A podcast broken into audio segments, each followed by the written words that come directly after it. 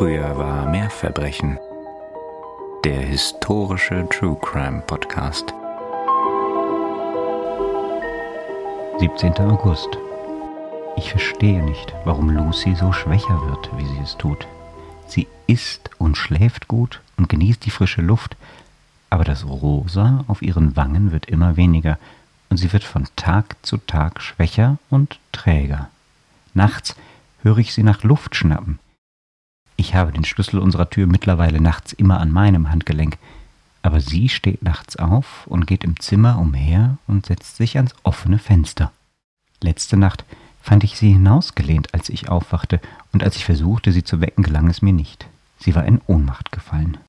Als es mir gelang, sie wieder aufzurichten, war sie so schlaff wie Wasser und weinte leise zwischen langen, schmerzhaften Atemversuchen. Als ich sie fragte, wie sie an das Fenster gekommen war, schüttelte sie den Kopf und wandte sich ab. Ich vertraue darauf, dass ihr Unwohlsein nicht von dem unglücklichen Stich mit der Sicherheitsnadel herrührte. Ich sah mir ihren Hals an, als sie gerade schlief, und die kleinen Wunden scheinen noch nicht verheilt zu sein.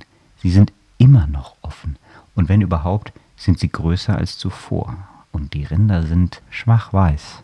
Sie sind wie kleine weiße Pünktchen mit roten Mittelpunkten. Wenn sie nicht innerhalb von ein oder zwei Tagen abheilen, werde ich darauf bestehen, dass der Arzt sie sich ansieht.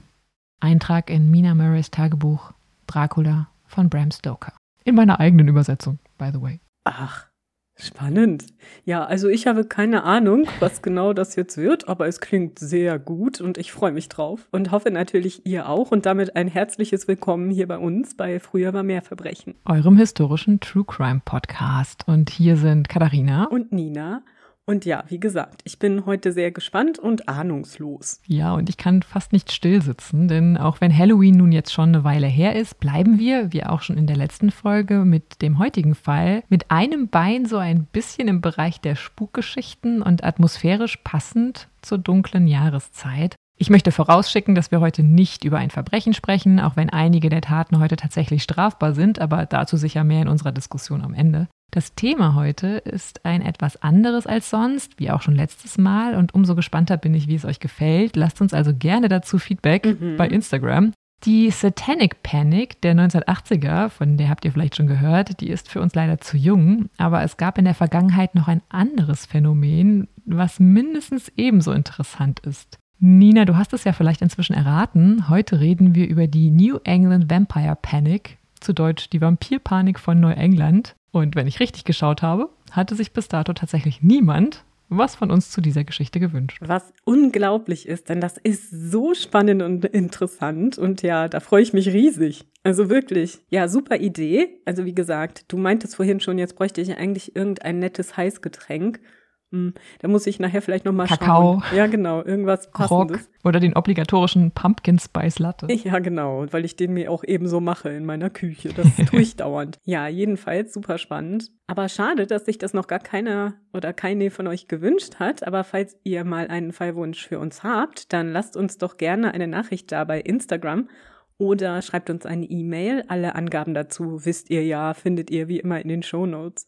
Und wir freuen uns da tierisch über jede Kontaktaufnahme von euch. Aber bitte habt ein bisschen Geduld mit uns. Wir versuchen wirklich jede Nachricht zu beantworten, aber manchmal klappt das nicht so, wie wir es uns vorstellen. Wir lesen aber alles, was ihr uns schreibt und freuen uns immer riesig. Ja. Und wenn ihr Lust habt, uns auch nochmal live zu erleben, dann kommt doch gerne am 8. Dezember nach Gelnhausen bei Frankfurt und leistet uns Gesellschaft bei unserer nächsten Lesung. Da werden wir nämlich wieder vor Ort sein und etwas aus unserem Buch vortragen. Darauf freuen wir uns schon sehr, denn die letzte Lesung war ja wirklich ein ganz, ganz tolles Erlebnis. Ja, und ich habe gehört, es gibt tatsächlich sogar noch Karten. Genau. Also, wenn ihr darauf Lust habt, dann schaut auch gerne mal in die Show Notes und da findet ihr alle Angaben, wie ihr an diese Karten kommen könnt. Und wir freuen uns riesig, wenn ihr dabei sein möchtet. Yes, und da wird es hoffentlich auch sehr atmosphärisch. Oh ja, bestimmt. Wir geben uns alle Mühe. Und sonst wird es auf jeden Fall sehr nett. Ich glaube, so viel können wir mal versprechen. Und wo wir gerade von sehr nett reden, das wäre auch sehr nett und wir freuen uns sehr, wenn ihr Lust habt, uns ein bisschen über unsere kleine Kaffeekasse zu unterstützen. Das hilft uns wirklich sehr dabei, diesen Podcast zu machen. Und wir sind sehr dankbar für all eure großzügigen Spenden, die ihr uns da schon habt zukommen lassen. Also vielen, vielen herzlichen Dank dafür. Und wenn ihr Lust habt, das auch mal zu tun oder wieder zu tun, dann findet ihr die Angaben dazu auch in den Show Notes. So, und jetzt habt ihr auch lange genug der Hausmeisterei zugehört und ich habe das auch lang genug gesagt. Ich möchte jetzt auch, dass es losgeht. Also Katharina, leg los und entführ uns. Und wir beginnen tatsächlich 1990. Mhm. Das mag jetzt sehr, sehr jung klingen. Keine Sorge, wir springen sofort zurück in die Vergangenheit. Aber 1990, da stoßen an einer Kiesgrube spielende Kinder bei Griswold, Connecticut, einer äußerst zersiedelten ländlichen Stadt zwischen Hartford und Providence gelegen, auf mehrere Gräber, die menschliche Überreste enthalten. Erst vermutet man das Werk eines modernen Serienmörders, doch bald stellt sich heraus, dass die Knochen weit über 100 Jahre alt sind. Und statt KriminologInnen nehmen sich ArchäologInnen der Sache an. Mhm. Offenbar handelt es sich um einen bislang unbekannten, nicht kartierten Familienfriedhof der Pharmafamilie Walton, ganz passend ja der Nachname, mit insgesamt 29 Gräbern aus dem 18. bis 19. Jahrhundert. 14 Erwachsene und 15 Kinder bzw. Jugendliche wurden hier bestattet. Doch ein Grab aus den 1830er Jahren, das sticht heraus. Es ist neben einem weiteren das einzige Steingrab und das wirklich Besondere ist allerdings der Zustand der Bestattung selbst. Innerhalb der Überreste eines rot bemalten Sarges befindet sich das vollständige Skelett eines ca. 50-jährigen Mannes. Aufgrund der Buchstaben, die in Nägel in den Sargdeckel geschlagen wurden, nennen die ForscherInnen ihn JB, also J.B. Allerdings sind seine Oberschenkelknochen und sein Schädel auf dem restlichen Skelett positioniert. Und wie sich herausstellt, hatte man etwa fünf Jahre nach dem Ableben der Person den Kopf abgetrennt, die Leiche auch darüber hinaus geschändet, also unter anderem seine Rippen sind gebrochen und den Sarg zerschlagen. Die Untersuchungen der Knochen, die fördern auch zutage, dass der Verstorbene an einer chronischen Lungeninfektion gelitten haben muss, die so stark war, dass sie Rippenläsionen verursacht hatte, möglicherweise Tuberkulose. Aber was war hier geschehen? Handelte es sich um Vandalismus. Licht ins Dunkel bringt hier vielleicht die Geschichte von Mercy Lena Brown. Ab 1882, genauer gesagt ab Dezember des Jahres, hält nämlich im abgeschiedenen, sehr ländlichen und dünn besiedelten Exeter, Rhode Island, die Schwindsucht Einzug in das Leben der Farmerfamilie Brown. Erst stirbt Mary Eliza Brown, sieben Monate später ihre 20-jährige Tochter Mary Olive, auch von der Krankheit dahingerafft. Die gesamte Stadt soll zu ihrer Beisetzung gekommen sein. Schwere Schicksalsschläge für das Familienoberhaupt George T. Brown. Dann vergehen einige Jahre, bis dann auch der einzige Sohn der Familie Edwin, genannt Eddie, Symptome der üblen Krankheit zeigt. Er überlebt jedoch zunächst und zieht mit seiner Frau nach Colorado in der Hoffnung, dass das dortige Klima ihm helfen würde. Ein weiteres Kind der Browns, die Tochter Lina, genannt Mercy, die hatte sich offenbar ebenso angesteckt bei Mutter und Schwester, doch die Krankheit bricht bei ihr erst rund zehn Jahre später aus. Der herbeigerufene Arzt ist machtlos und an einem Sonntagmorgen im Januar 1892 fällt auch die 19-jährige Mercy Lina Brown der Krankheit zum Opfer, an der schon ihre Mutter und Schwester gestorben sind. Unterdessen hat sich auch der Gesundheitszustand von Edwin Brown verschlechtert, der ja nach dem Tod seiner Mutter und seiner Schwester nach Colorado gezogen war und er kommt nun wieder zurück nach Exeter, offenbar um zu Hause zu sterben. Doch ehe auch er das Zeitliche segnet, kommen offenbar einige Nachbarn der Browns auf die Idee, dass das tödliche Schicksal eventuell noch abzuwenden sei und sie wenden sich dafür mit dieser Idee, die sie haben, nachdrücklich an George Brown, also den Vater. Und falls ihr euch fragt, warum die Menschen in der Nachbarschaft der Browns sich überhaupt so engagiert hier jetzt einbringen, man würde vielleicht auch heute eher von ein bisschen übergriffig reden, vermutlich fürchteten sie um ihre eigene Gesundheit. Browns NachbarInnen bringen die Theorie auf, dass eine der verstorbenen Brown-Frauen nicht ganz so tot sein könnte. Vielmehr könnte eine der Frauen sich als eine Art Untote von Edwins Lebenskraft, sprich seinem Blut, ernähren und ihn so Stück für Stück töten. Also das ist ja jetzt schon eine ziemlich interessante Theorie. Wie sind die denn da drauf gekommen? Also war das sowieso schon was, das in der Gegend verbreitet war, dieser Glaube, oder wie ist das zu erklären? Ja, tatsächlich. Dazu erzähle ich euch gleich noch ein bisschen genauer was, äh, wie die auf die Idee gekommen sind, beziehungsweise aus welchen Quellen sich diese Ideen speisten. In jedem Fall ist es jetzt hier erstmal so, dass die Nachbarin George Brown doch den subtilen Vorschlag machen, ne, man müsse jetzt ja herausfinden, ob dem so sei, also ob eine der verstorbenen Brown-Frauen hier verantwortlich ist für das Dahinsiechen des Sohnes. Es würde im Grunde ja nur reichen, die Täterin zu finden, diese dann quasi zu vernichten, in Anführungszeichen, und so könne man das Leben von Edwin retten. Ironisch gesagt, extrem rational und logisch. Zumindest in dieser Vorstellung. Ja, in sich schlüssig. Ne? Ja. Und wolle man herausfinden nun, welche der Brown-Frauen solcher Art ihr Unwesen treibe, dann müsse man ihre Leichen lediglich exhumieren und das Innere ihrer Herzen auf frische Rückstände vom Blut hin untersuchen.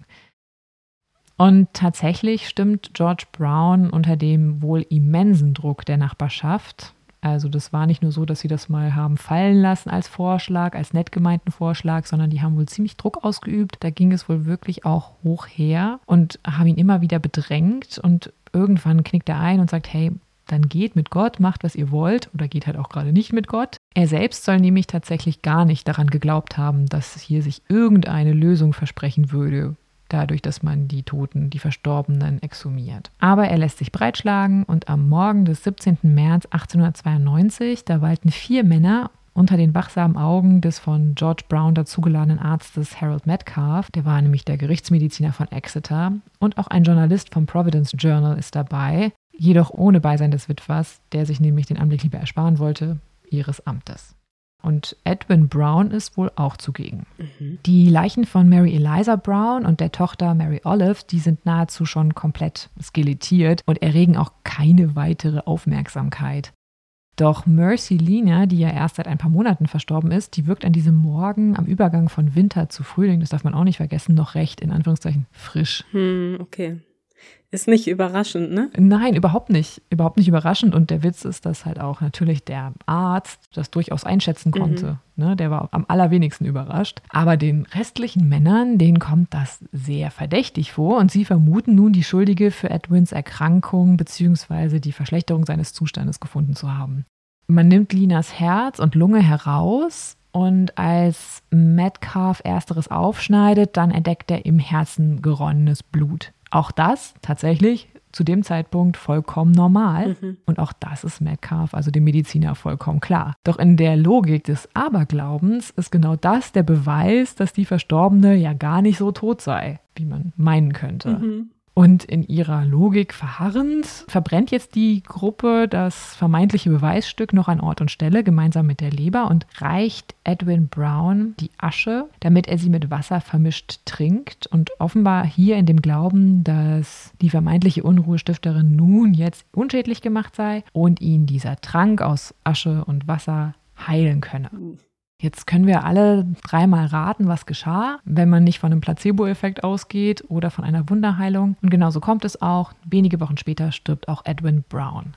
George Brown hingegen, also der Familienvater, der überlebt den Tuberkulosebefall seiner Familie tatsächlich deutlich. An der Krankheit sollten unterdessen aber noch weitere Töchter von ihm sterben und er selbst stirbt aber erst 1922. Nur ein Kind der Browns sollte das alles überleben und auch ihren Vater, nämlich Hattie May Brown, eine Tochter, die dann erst 1954 mit 79 Jahren stirbt.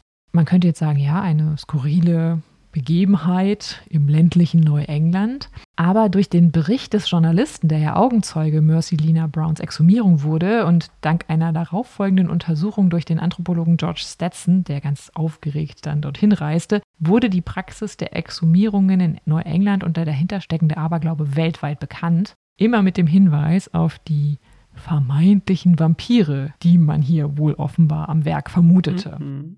Interessant ist hierbei aber, dass tatsächlich die Betroffenen selbst, also die Menschen, die sich für Exhumierungen entschieden in dieser Region, die die Logik dahinter sahen, wohl selber nie den Begriff Vampir oder Vampirismus in dem Zusammenhang benutzen. Aber natürlich, wenn wir daran denken, wenn wir diese Geschichte hören, ein vermeintlich Verstorbener, der aus dem Reich der Toten zurückkehrt und sich am Lebenssaft, am Blut der noch Lebenden ernährt, dann haben wir sofort die Assoziation mit Vampirismus. Aber diese Einordnung und auch diese Begrifflichkeit, die wird tatsächlich durch Journalisten da drauf gepflanzt. Denn eine Schlagzeile mit diesem Wort zieht natürlich sicher mehr als eine Schlagzeile mit Hinterwäldler in Neuengland exhumieren Verstorbene.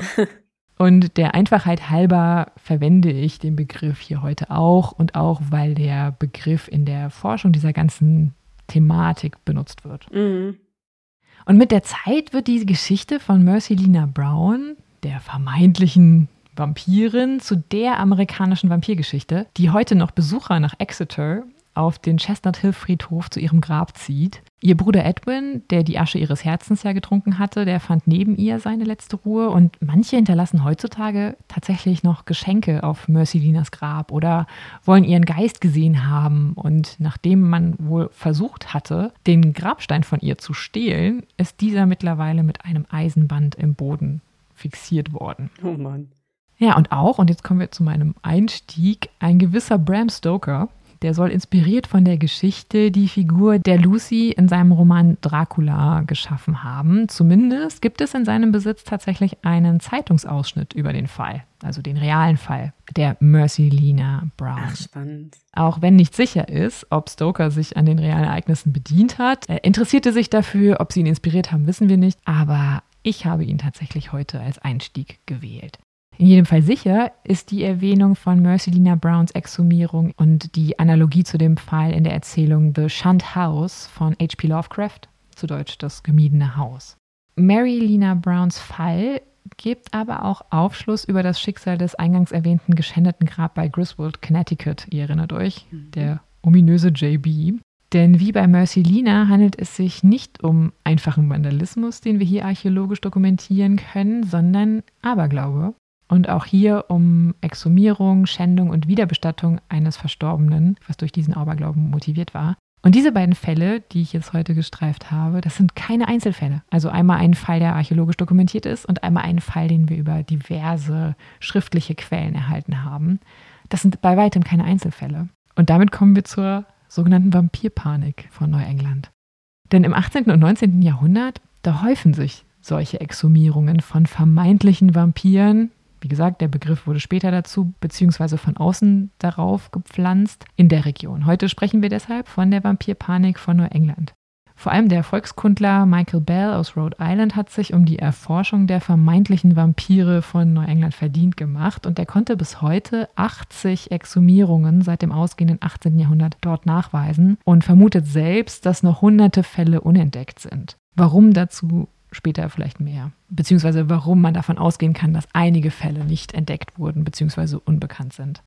Mercy Dina Browns Fall zählt zu den besten, wenn auch letzten dokumentierten Fällen in Neuengland. Besonders die ländlichen Gebiete dieser Region sind betroffen. Und vielleicht an der Stelle für alle, die sich jetzt abgehängt fühlen und nicht ganz was mit dem Begriff Neuengland anfangen können oder dem der Begriff nicht so ganz geografisch was sagt, damit ist die Region an der US-amerikanischen Ostküste gemeint, die zuerst von den europäischen SiedlerInnen erobert, besiedelt wurde und heute die sechs Bundesstaaten Maine, Connecticut, Massachusetts, New Hampshire, Rhode Island und Vermont umfasst.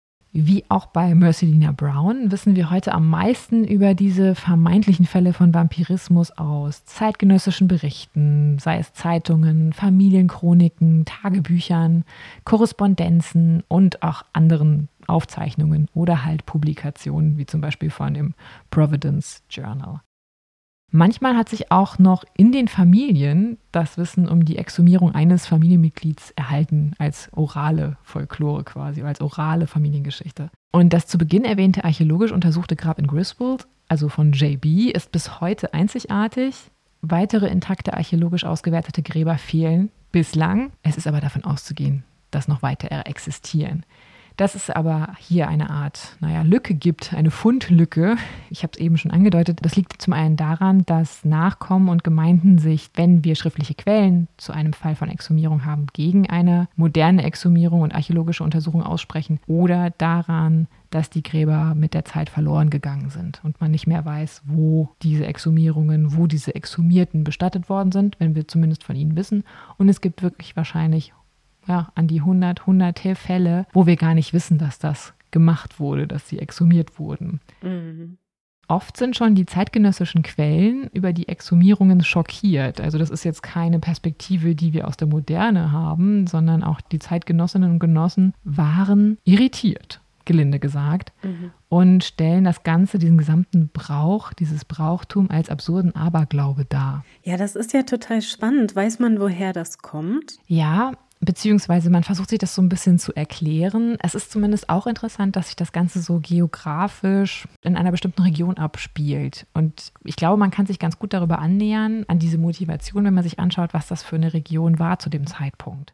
Denn das Phänomen der Exhumierungen, also dieser vermeintlichen Vampirexhumierung, das hat seinen Schwerpunkt ganz klar in den zersiedelten ländlichen Arealen Neuenglands. Also wenn ihr auch euch selbst heute mal die Ortschaften anschaut, Exeter oder Griswold, dann seht ihr das, was wir eigentlich aus Europa so nicht kennen, nämlich vermeintliche Ortschaften oder sogar Städte, die eigentlich aus unglaublich weit zersiedelt liegenden Gehöften bestehen. Mhm. Also du hast einzelne Häuser, du hast einzelne Farmen und die sind hunderte Meter voneinander entfernt. Es gibt in dem Sinne keine klassischen oder oft keine klassischen Dorfkerne, Ortskerne, sondern das ist im Grunde ein riesiges Areal, was von sehr wenigen Menschen bewohnt ist. Und das ist zum Teil heute noch so. Und diese landwirtschaftlich geprägten Randgebiete, die sind schon Ende des 19. Jahrhunderts äußerst dünn besiedelt.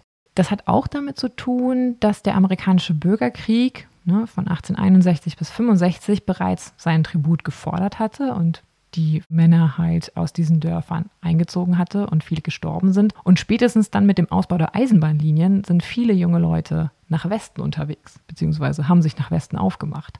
Und diese Ortschaften sind zu großen Teilen ausgeblutet, was wiederum als Bild sehr zu dem Thema heute passt. In Exeter, also dem Ort, in dem Marilina Brown lebte, da wohnten im Jahr ihres Todes nur noch 961 Personen. Mhm. Von einstmals 2500, ungefähr 70 Jahre vorher. Also man hat hier einen Rückgang der Bevölkerung. Und ein Fünftel der Farmen sind ungefähr zum Zeitpunkt von Mercy Lina Browns Tod schon verlassen. Und bis heute hat dieser Ort aber nichts von seiner Verschlafenheit verloren. Und dann passiert etwas weiteres, nämlich diese Region, in der plötzlich diese Vampirexhumierungen aufkommen, diese Region wird im 18. und 19. Jahrhundert von einer Tuberkuloseepidemie heimgesucht. Die Tuberkulose wurde tatsächlich dann zur damaligen häufigsten Todesursache im Osten der USA. Mhm. Fast jeder vierte Todesfall ging auf ihr Konto. Die Lungentuberkulose, die wird damals auch als Schwindsucht im Englischen Consumption bezeichnet. Also hier quasi, damit euch nochmal klar ist, wie synonym die Begrifflichkeiten verwendet werden.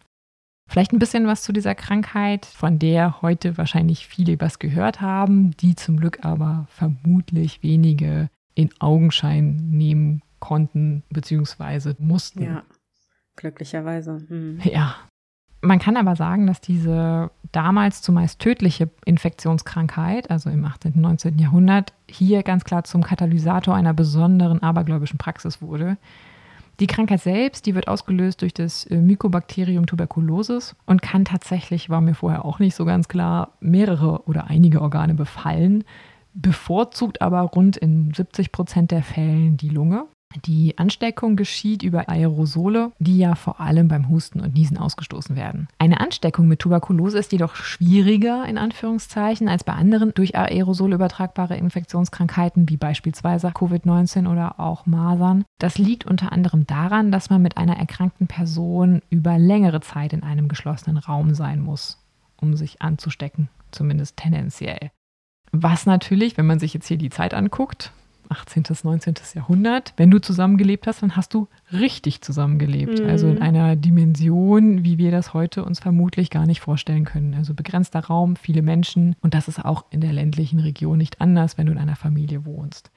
Aber tatsächlich bei der Tuberkulose ist es so, dass nicht alle, die sich anstecken, auch erkranken an der Krankheit. Das sind nämlich am Ende nur 5 bis 10 Prozent. Ach. Es kann aber auch nach Jahrzehnten erst nach der im Grunde Ansteckung zu einem Ausbruch der Krankheit kommen. Und vorher wissen die Betroffenen oft gar nicht, dass sie infiziert sind. Wenn die Krankheit dann aber ausbricht, dann kann es tatsächlich recht schnell gehen weil sie wohl doch vorher unerkannt schon in den Körpern der Infizierten gewütet hat. Und wenn die Krankheit ausbricht und die Lunge befällt, dann äußert sich das durch starken Husten, auch gerne mal blutig und mit Auswurf. Weiterhin gehören zu der Symptomatik Brustschmerzen oder Atemnot und zusätzlich noch die üblichen Krankheitssymptome eines gängigen grippalen Infektes. Früher war man eigentlich mit Ausbruch dieser seit Jahrtausenden bekannten Krankheit dem Tode geweiht. Also es war eigentlich klar, was passiert. Heute ist Tuberkulose zum Glück behandelbar.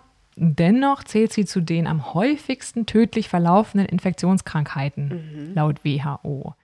Jährlich erkranken rund 10 Millionen Menschen an der Tuberkulose, circa 1,5 Millionen von ihnen sterben. Und wenn wir uns nochmal daran erinnern, infizieren und erkranken sind zwei Paar Schuhe. Das heißt, hier diese 10 Millionen Menschen, das sind wirklich die, die merken, dass sie die Krankheit haben. Ne? Also die nachgewiesen die Krankheit haben. Die meisten von denen können geheilt werden. Trotzdem 1,5 Millionen circa sterben jedes Jahr.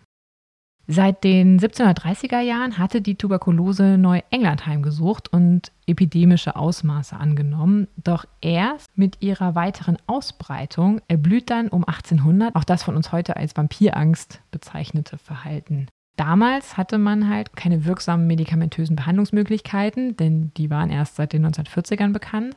Und die Diagnose bedeutete halt einen grausamen, sich teilweise über Jahre ziehenden Tod. Dabei mergelten die Erkrankten zusehends aus, sie verkümmerten vor den Augen ihrer Liebsten, wie der Name Schwindsucht ja schon vermuten lässt und sehr treffend umschreibt, bezeichnet, ummalt. Mhm. Und auch ein Zustand, den ich ja in der anfangs zitierten Szene mit Lucy in Dracula wiederfinde. Also eine Person, die eigentlich vor den Augen ihrer Liebsten immer nur noch zu einem Schatten ihrer selbst wird. Ausgelaugt, in dem Fall von einem Vampir, im realen Fall durch diese Krankheit.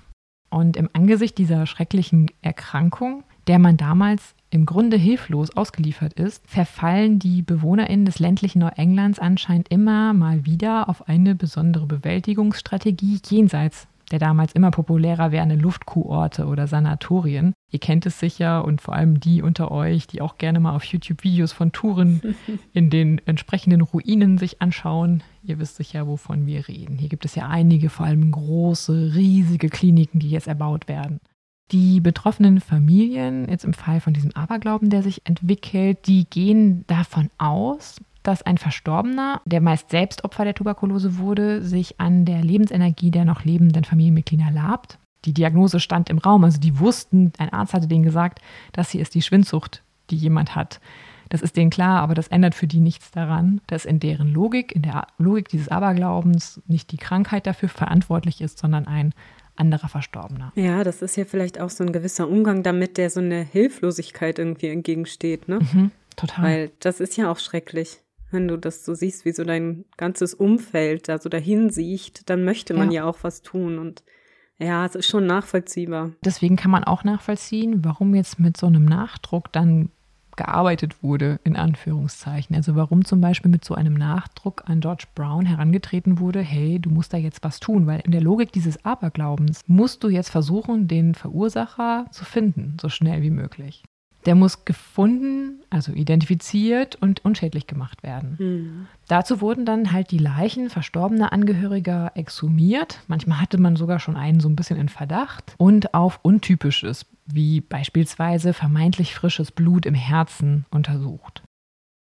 Dann im Prozedere gibt es dann so auch Differenzen. Also oft ist es so, dass dann Herz und Leber oder auch die gesamte Leiche verbrannt werden und unter Umständen dann den Erkrankten, also den Neuerkrankten, die man jetzt retten wollte, zum Essen bzw. zum Trinken bzw. auch der Verbrennungsrauch zum Einatmen gegeben wurde. In der Hoffnung, dass das dann jetzt die Macht, die der böse Verstorbene über den nun Erkrankten hatte, damit gebrochen ist und die jetzt erkrankte Person heilen kann. Mhm. In den dünn besiedelten Randgebieten Neuenglands, da gibt es viele kleine Friedhöfe zu dem Zeitpunkt, viele Familienfriedhöfe. Und das ist auch mit ein Grund, warum man viele Fälle heute vermutlich nicht mehr nachvollziehen kann, weil das ist so zersiedelt, dass hier mal schnell einer auf dem Familienfriedhof die Leiche der Uroma ausgraben kann, sie verbrennt, beziehungsweise irgendwas anderes mit der Leiche anstellt und wieder zubuddelt, das bekamen Offizielle, das bekamen Dritte unter Umständen überhaupt nicht mit. Und es gibt zum Beispiel auch Fälle, wo schon eine Generation, zwei Generationen vorher so verfahren wurde, weil ja die Schwindsucht hier recht lange am Werk war in dieser Region und man sich dann zwei Generationen später daran erinnert, hey, Uropa XY hat ja schon damals so verfahren und wiederum seine Mutter ausgegraben. Lasst uns das doch auch mal versuchen. Also hier geht es ganz viel auch um tradierte Lösungsvorschläge, weil man sich mhm. einfach absolut dieser Krankheit ausgeliefert sah. Ja, und wahrscheinlich auch immer noch mal ergänzt, ne, um ja. neue Ansätze oder neue Ideen. Und natürlich hatten hier auch diverse Scharlatane und Quacksalber ein leichtes Spiel, das darf man auch nicht mhm. vergessen. Mhm. Also Menschen, die mit dieser Panik irgendwie spielten. Was ich aber auch besonders interessant fand, was auch so ein bisschen deine Frage beantwortet, warum gerade hier? Nur 10 Prozent der Landbevölkerung in diesen Regionen, in diesen sehr zersiedelten Gebieten, gehörte zu dem Zeitpunkt einer Form von Kirche an. Die Glaubenswelt eigentlich der Menschen dort war eher eine hybride Mischung von volkstümlichen Praktiken. Mhm. Und die Bandbreite reicht jetzt hier von Alchemie bis Wünschelruten gehen. Und dazwischen ist dann nochmal so ein bisschen Anteile von christlichem Glauben. Also eine ganz interessante Mischung für jeden Ethnologen oder Volkskundler. Aber hier in dem Fall halt im Endeffekt der fruchtbare Boden, auf dem jetzt plötzlich dieser Aberglaube fällt, beziehungsweise aus dem dieser Aberglaube gespeist wird. Und ganz abwegig ist nun ja die Gleichsetzung von Tuberkuloseerkrankten beziehungsweise Verstorbenen und Untoten nicht. Also nee, genau. rein visuell, wenn man keinerlei Hintergrundwissen hat. Die an Tuberkulose Erkrankten, die haben vor allem nachts mit der Krankheit zu kämpfen wohl, klagen schnell oder häufig über ein Gefühl der Schwere auf ihrer Brust und sehen im Laufe der im Fortschreiten der Erkrankung auch immer schneller und bald aus wie lebende Tote. Der erste bekannte Fall von sogenannter Vampirangst, der datiert auf das Jahr 1784, als nämlich ein Quacksalber in Willington, Connecticut, Familien dazu rät, doch verstorbene Angehörige einmal auszugraben, um das Wüten der Schwindsucht zu stoppen. Und Fälle von Vampirangst, die konnten sich sehr voneinander in ihren Details unterscheiden. Also manchmal sind tatsächlich sogar Stadtobere involviert oder Gemeindeobere involviert. Meist jedoch sind es nur Familien und ihre Nachbarschaft, ihre direkte Nachbarschaft. Manchmal sind auch Ärzte dabei, manchmal sind auch Geistliche dabei. Manchmal wurde nicht verbrannt, sondern nur die Leiche mit dem Gesicht nach unten wieder bestattet. Manchmal geschah alles ganz clandestin im Schein funzeliger Laternen. Und manchmal gibt es sogar öffentlich vor Schaulustigen sogenannte Herzverbrennungszeremonien. Also da machte man dann gar keinen Hehl daraus, dass jetzt irgendwie Freitagnachmittag verbrennen wir das Herz von Herrn Dingenskirchen, den wir vorgestern exhumiert haben, weil sein Enkel gerade Schwindsucht hat. Diese Fälle gibt es auch. Ja. Wie schon geschildert, die waren diese Gemeinden, dieses ländliche Neuengland zusehends verwaist. Also der Zusammenhalt der verbliebenen Bevölkerung ist also umso wichtiger, umso ausgeprägter.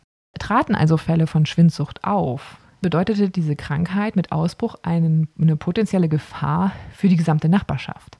Aus dieser Motivation heraus ist dann natürlich auch zu verstehen, dass George Brown sich zur Exhumierung seiner Frau und Töchter breitschlagen ließ, auch wenn er selbst sich davon gar nichts versprach, einfach auch um so ein bisschen den Gemeindefrieden zu bewahren. Mhm.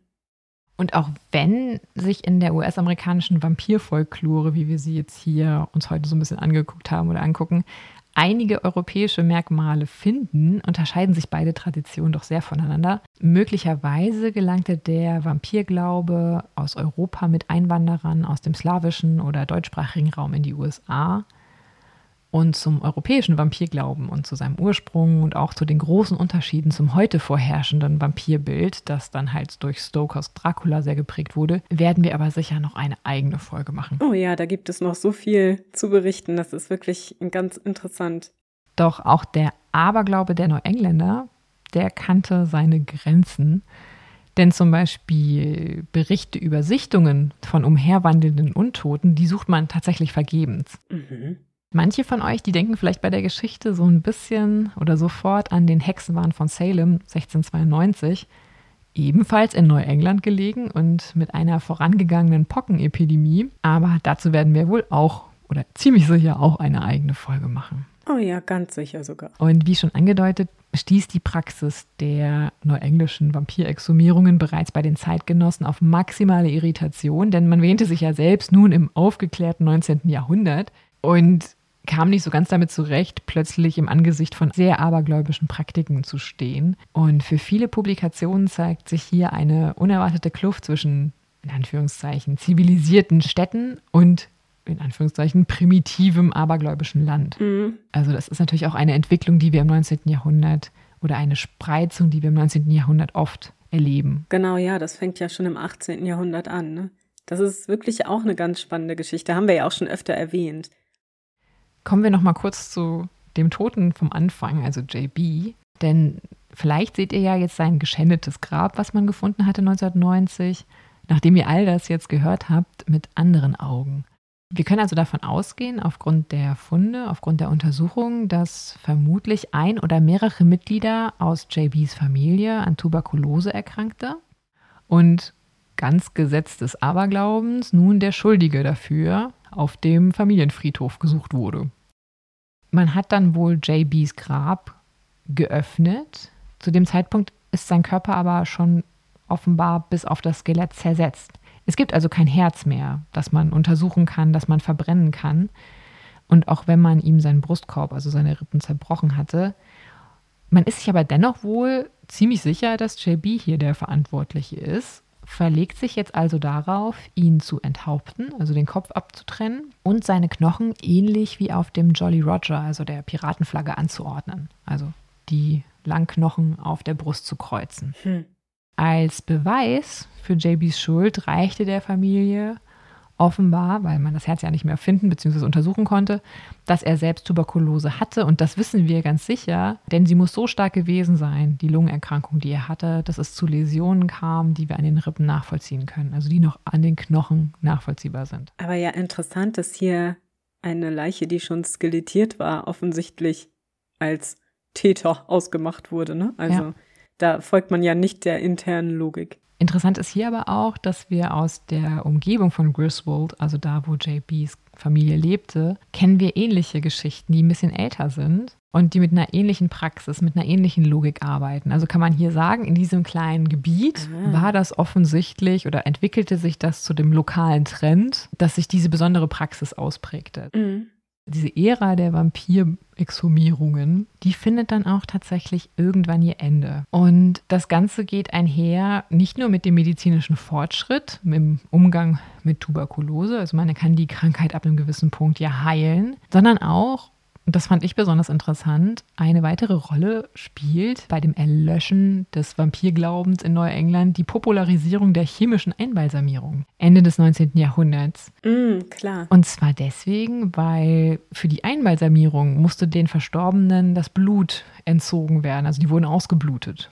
Und wo kein Blut in den Toten, da irgendwie auch offenbar im Aberglaube dieser Leute ganz oft, außer man geht davon aus, dass es auch schon Skelette sein konnten, aber ganz oft ging das ja einher mit Blut und Vampirismus. Und wenn die Leichen komplett ausgeblutet sind, dann gibt es ja im Grunde auch, also eigentlich ist das Ganze ja eine Art Zirkelschluss. Ja, spannend, total interessant. Und der letzte Fall einer Vampirexhumierung zur Heilung einer Tuberkuloseerkrankung, den kennen wir aus Pennsylvania und zwar aus dem Jahr 1949. Wow. Und dann endet diese Ära, wenn wir sie als solche bezeichnen wollen. Ja, das ist ja irre, so spät. Und damit auch diese Folge. Ja, total interessante Geschichte, wirklich. Ich freue mich auch schon auf die anderen angesprochenen Folgen. Das wird sicher auch gut. Ich musste jetzt natürlich sofort auch an so Wiedergängerbestattungen denken, ne? Also, die wir ja auch ja, eigentlich zu allen Zeiten in der Archäologie immer, also die wir für alle Zeiten in der Archäologie irgendwie auch belegen können. Also es sind immer vereinzelte Geschichten, wo dann eben zum Beispiel Körperteile abgetrennt irgendwie hinzugefügt wurden, weggenommen wurden oder Steine auf die Toten gelegt wurden oder so. Die Frage ist natürlich immer, was damit bezweckt werden sollte. Das kann man ja im archäologischen Befund immer nicht sagen, wenn wir keine schriftlichen Quellen haben. Aber dass da einige Tote eine besondere Behandlung erfahren haben, das können wir schon sagen. Und warum das so ist, das wissen wir natürlich nicht. mhm. Da muss man auch wieder vorsichtig sein, dass man nicht so Zirkelschlüsse macht. Ne? Wenn man das im 19. Jahrhundert hat, Ja. dann ist das auch so gewesen in der Steinzeit. Das ist natürlich nicht der Fall. Zwingend zumindest. Aber es ist trotzdem interessant, wie solche ja, Behandlung Verstorbener ja mit Aberglauben oder mit Ideen zusammenhängt, die wir darin auch dann so ein bisschen interpretiert finden. Also ich finde sowas ja immer toll. Du weißt ja, Bestattungsarchäologie ist ja so ein bisschen mein Steckenpferd. ja, Und ja, von daher kann man mich damit immer begeistern. Und ich finde es auch richtig interessant und ich wusste auch nicht, dass das Ganze durch Einbalsamierung oder durch das Aufkommen der Einbalsamierung in der Bestattungstechnik ein Ende fand oder zumindest das Ende dadurch eingeläutet wurde. Was aber ja vollkommen einleuchtet, denn wie du ja richtig sagst, wird ja das komplette Blut ersetzt. Also tatsächlich wird das ja ausgespült. Mhm. Und das ist ja Teil des Einbalsamierungsprozesses bis heute, denn in Amerika zumindest werden ja die meisten Toten heute noch einbalsamiert. Ja. Und es ist ja wirklich spannend, wie dann diese Haltbarmachung in Anführungszeichen der Verstorbenen auch auf solche Ideen einen Einfluss hat. Also ganz interessant. Hinzu kommt natürlich auch parallel dazu, dass du halt die Krankheit, diese Tuberkulose, die Lungentuberkulose, nun heilen kannst. Mhm. Ja, und das parallel zueinander. Das fand ich auch besonders interessant, dass man halt hier eine Entwicklung hat, die einander, der Fortschritt einander im Endeffekt beflügelt und halt dazu führt, dass dieser Aberglaube ausstirbt. Ja, also hochinteressante Geschichte, wirklich. Vielen Dank dafür.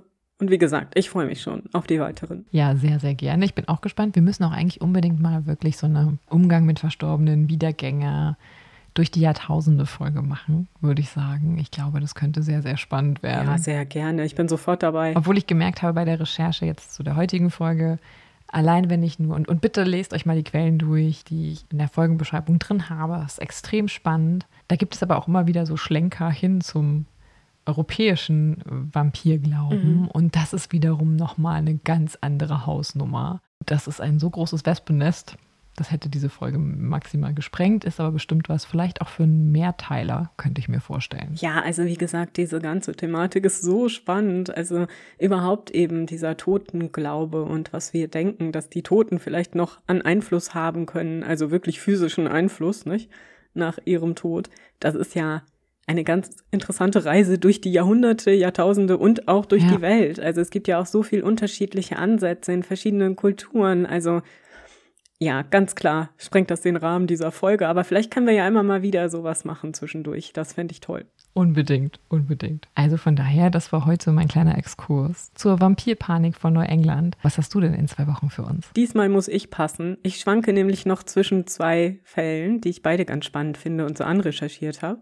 Aber einer davon wird's werden, ne? Es bleibt für uns alle spannend, inklusive, inklusive meiner selbst. Sind denn beide in einem ähnlichen Jahrhundert oder kannst du uns sonst irgendwie einen Hinweis geben? Ja, sie sind beide im 19. Jahrhundert, obwohl ich auch ein bisschen liebäugel mit einer Geschichte im 17. Aber vielleicht kommt die auch übernächstes Mal. Ich muss gucken. Also ich schwenke ja gerne mein Fähnchen fürs 17. Das war klar. Aber dann freuen wir uns in jedem Fall, wenn ich hier für euch sprechen darf mit Nina. Ne, weil mhm. ihr seid ja nicht dabei. Und wir hoffen natürlich, dass ihr dann wieder dabei seid, euch genauso freut wie ich und interessiert zuhört und euch unterhalten lasst von uns beiden. Also bis dahin, bei Früher war mehr Verbrechen. Eurem historischen True Crime Podcast.